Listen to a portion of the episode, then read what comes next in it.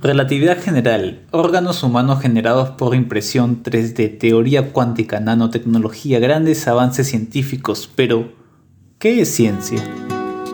Este es un podcast para aquellos que no se conforman con un titular, para quienes siempre ven más de dos opciones y para los que desconfían hasta de sus propias ideas. Difusión es para escépticos, para ti, que antes de dar tu opinión primero buscas información y a pesar de eso, aceptas que puede estar mal. Recuerdo una frase que me dejó marcado en mi búsqueda de conocimiento. Es la siguiente. Un científico que no sabe de filosofía está destinado a ser mala filosofía. Y con esta frase inicio este capítulo porque así no lo creas, si no tienes conceptos básicos de filosofía, no puedes defender la ciencia. Este capítulo está basado en el libro Las pseudociencias, vaya timo, de Mario Bunge. Me explotó el cerebro y vengo hoy a tratar de explotar el tuyo también. Lo que veremos serán las bases filosóficas de la ciencia, características, qué son las pseudociencias con sus peligros y una pequeña reflexión. Para empezar con las bases filosóficas, la ciencia es materialista, no reduccionista. Esto quiere decir que admite un mundo compuesto solo por cosas concretas, llámense átomos, moléculas, quarks, etc., que se comportan de acuerdo con las leyes físicas. Este principio niega que puedan existir fantasmas, ángeles, unicornios, entre otros conceptos mágicos, ya que no estarían compuestos por dichas cosas concretas. También la ciencia es realista, significa que acepta que el mundo existe así no haya quien lo investigue, y que puede ser conocido de forma parcial y gradual. Con este principio aceptamos que podemos adquirir conocimiento al menos de forma parcial y niega que podamos estar en una simulación o algo así ya que negaría la existencia del mundo si es que no hubieran humanos.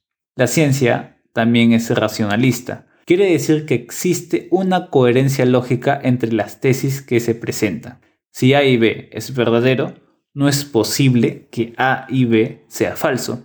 Podemos decir que Einstein se basó en esto para su teoría de la relatividad, ya que la paradoja que existía en esa época era o bien las ecuaciones de Newton son correctas o bien las de Maxwell, pero no pueden ser las dos. Y así nació una revolución científica al rediseñar el tiempo y espacio como lo conocemos.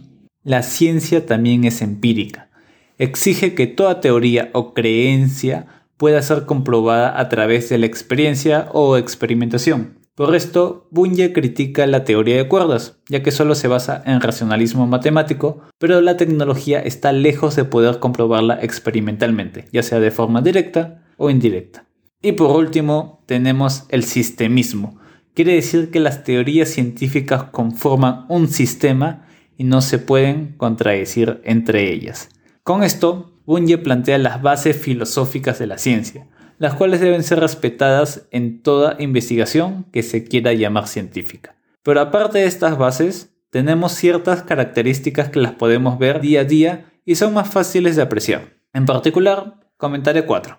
La ciencia es mutable, cambiante, evoluciona. La ciencia está viva y en constante investigación. Por esto, en la pandemia del COVID-19, las personas desconfiaron de los organismos internacionales, porque siempre decían otras cosas conforme avanzaba el tiempo. Pero, ¿cómo pretendes que no cambien de opinión? La investigación avanza, se descubren nuevas cosas y se actualiza el conocimiento. Eso es ciencia, no es algo estático. La ciencia debe ser compatible con el conocimiento precedente. Por este motivo, cuando en universidades se realizan tesis, debes tener bibliografía y marco teórico. Un estudio científico no puede estar al aire. La ciencia consiste en alzarse en hombros de gigantes, como decía Newton. Partimos de conocimientos previos para generar nuevo conocimiento.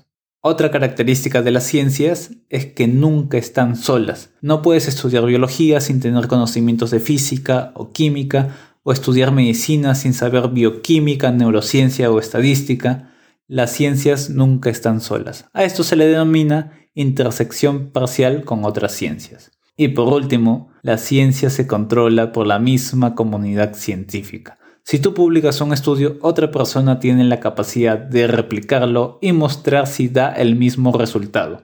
O no, de criticarte, de defenderte. La ciencia es una comunidad que se autocuestiona, autocorrige y autoperpetúa. Uf, Debo decir que me ha emocionado esta parte, pero ahora venimos con lo negativo. ¿Qué son las pseudociencias? Vendrían a ser supuestas disciplinas sin las características antes mencionadas, como el psicoanálisis, que es una disciplina que no se intersecta con ninguna ciencia, es un conocimiento que no ha tenido base para sustentar. Sigmund Freud, creo que lo pronuncié bien, lo creó de la nada. Aquí se dice que la mente es inmaterial, que no está formada por cosas concretas y otros fallos que puede tener que lo hacen una pseudociencia. E igual que el psicoanálisis, existen muchas más supuestas disciplinas que buscan engañar, como la homeopatía, la astrología, el tarot, las constelaciones familiares, entre muchas otras. Que si hablamos de cada una, nunca terminaré el capítulo. Pero por eso te di las bases. Si crees en alguna de estas, ¿cuántos principios de la ciencia rompen estas disciplinas? ¿Vale la pena que sigas creyendo en eso?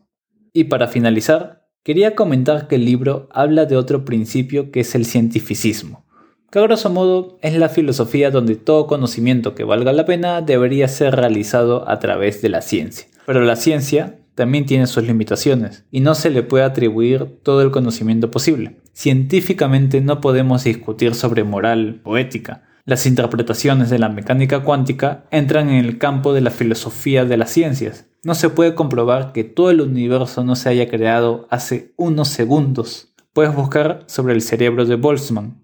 Hay mucho que la ciencia no puede contestar y a pesar de todo es nuestra mejor forma de obtener conocimiento y lo vemos en nuestras laptops, celulares, el cómo mi voz se transforma en bytes para volver a transformarse en sonido a través de tus micrófonos o audífonos.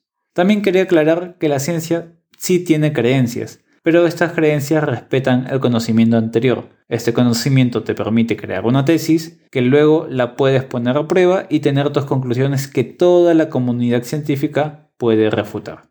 Sin más, me despido. Recordad que la base del capítulo fue el libro Las pseudociencias, Payatimo, de Mario Bunge. Habla mucho más sobre qué es ciencia, las bases filosóficas, su relación con el contexto social y la ética, los peligros de las pseudociencias y mucho más.